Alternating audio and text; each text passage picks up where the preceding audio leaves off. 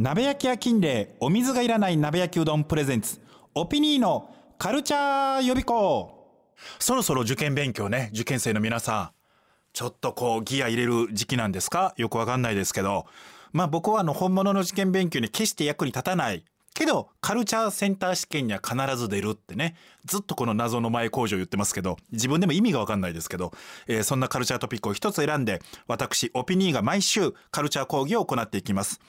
今回の大きなテーマとしましては半年前もそうなんですけど新日本プロレスというプロレス団体が創立50周年なんですね。そしてその新日本プロレスを創立したアントニオ猪木さんというプロレスラーが今ちょうど80歳の学年要は来年80歳の誕生日なんです。だからその50年と80年というアニバーサリーを軸にして今こそプロレスで、これははっきり言ってプロレスを知らない人に僕は届けようと思ってます。プロレス好きな人がうわーって感動してくれるのは当たり前なんで、プロレス全く知らない、えー、もしくはちょっと苦手っていう人にも楽しんでもらえるよっていう人間のドキュメント、ドラマをお話ししていきたいなと思っております。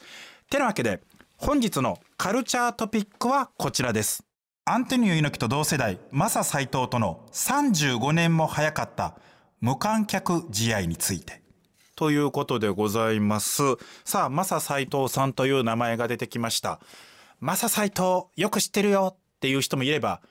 マミ斎藤しか知らないよという人もいます。えー、私がよく斎藤マミアナウンサーをマミ斎藤と呼ぶのは、このマサ斎藤さんというのが元ネタでございます。てなわけで、このマサ斎藤さん、えー、どんな方かザクッといきましょう。1942年生まれのプロレスラーでございます。明治大学に、えー、在学されてまして、その時はいわゆるアマチュアレスリングを、えー、しまして、えー、全日本選手権で優勝したりっていうね。で、東京オリンピックにも出てるんですよね。えー、そんな、えー、名門の人生を歩んできて大学卒業の65年に日本プロレス。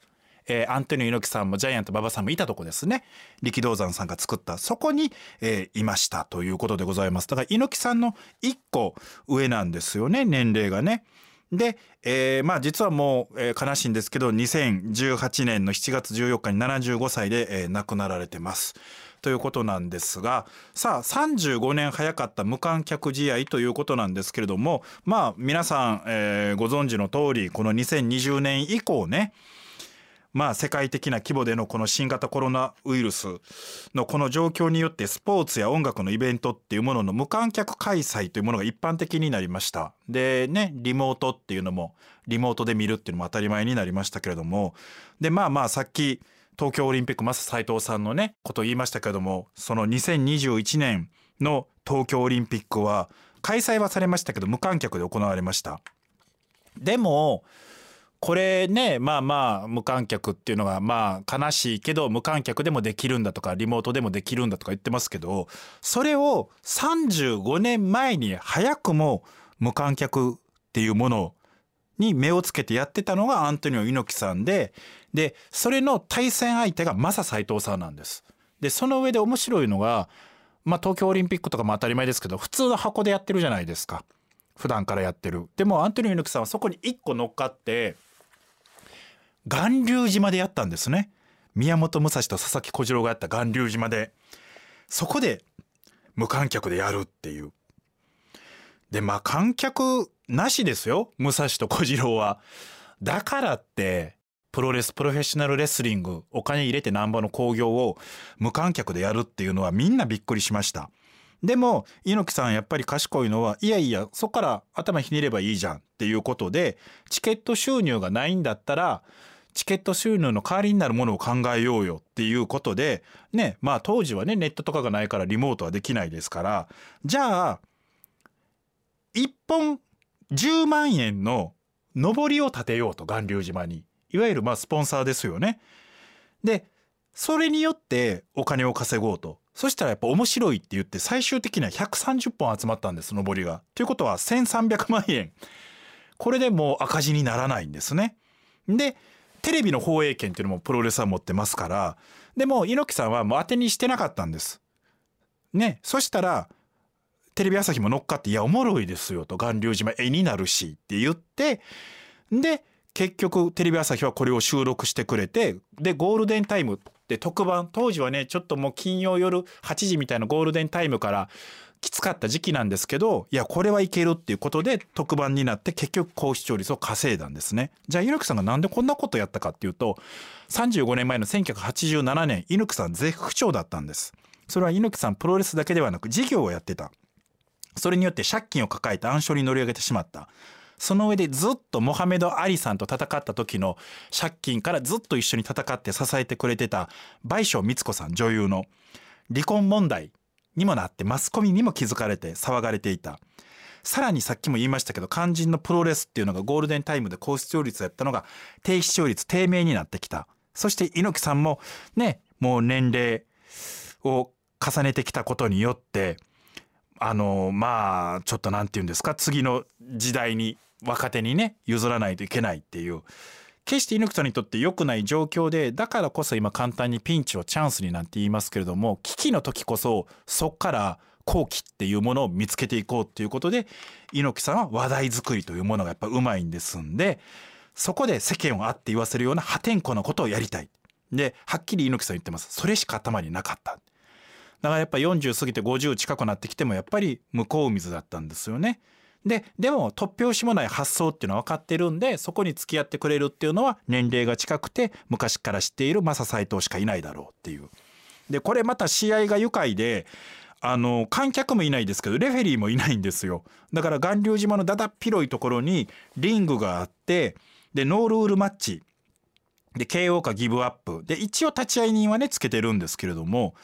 で試合開始のゴングもないんです。だから何時に始まるもないんですよ。だからスタートの判断は猪木さんとマサさんに委ねられててお互いがよしやろうってなった時に始まるっていう。で2人ともお昼2時過ぎには入ってるんですけど始まったのは夕方。で1時間ほど経ったらもうすっかり暗くなるんですよ。でかがり火しかない。で闇夜に立った2人っていう。で猪木さんも初めての体験不思議な世界だったと。無限の宇宙みたいな感じで延々と戦ってる。感じだったと。でなんで戦うんだろうってお客さんもいないのに。でもそれは自分のために戦ってたような気がするっていう。いろんな自分が良くない状態の中で自分と最後まで戦うっていう。でもそんなものは後付けの理由しかない中でもう無心になって2人で技の応酬を繰り広げたもちろん僕も当時リアルタイムで見てますし DVD も持ってますけれども。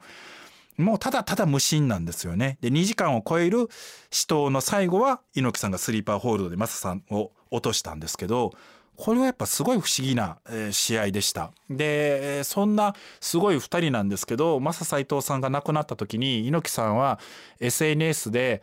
なんか飛行機に乗ってる写真を載っけてご冥福お祈りしますみたいな感じで。で僕は猪木さんのいい意味でのビジネス的なところも知ってるんでまああくまでその時のね戦った、えー、仲間であってまあ今となっては関係性もないのかなっていう。まあ人によっては冷たいって言うと思うけどまあそのドライさっていうのもいいなっていうね。猪木さんが最近になって明かしたのはあのまあ通夜には間に合わなかった。で当時猪木さんももう腰の手術をしてましたからでも告別式の日になんとか退院の許可をが下りたんですって。でも自分が行ったらものすごいマスコミが騒いでしまって必要以上なことになってしまうと。あくまで自分は普通にマサ斎藤のことを、えー、祈りたいだけ会いたいだけっていうことでもうあのー、全くバレないようにもう車病院の前ですぐ車に乗ってそのまま告別式が行われている葬儀場の駐車場にふわっと入って関係者に香典を渡して一人で手を合わせて誰にも関係者以外マスコミとかバレないようにえー、マサありがとうって一言だけ言ったんですよね。でまあ結果こうやって本では言ってますけど当時は一切バレてないっていうなんかそのこの粋な感じかっこよさ2人にしかわからないですよね。うん、であのー、後晩年ねあのマサさんは言ったんですよね猪木あの試合は俺の人生の最大の財産だよって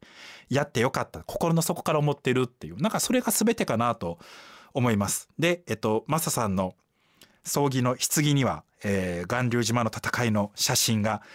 えー、収められてたそうです。それは何よりもマサさんが絶対にこの写真を入れてくれ。そう言ったからだそうです。えー、大木金太郎さんもそうですけどどんどん昭和を知っているレスラーがなくなっていきます、えー、だからこそ猪木さんには少しでも長く生きてほしいし、えー、それを伝えるのが、えー、僕ら裏方語り部の仕事だと思っています。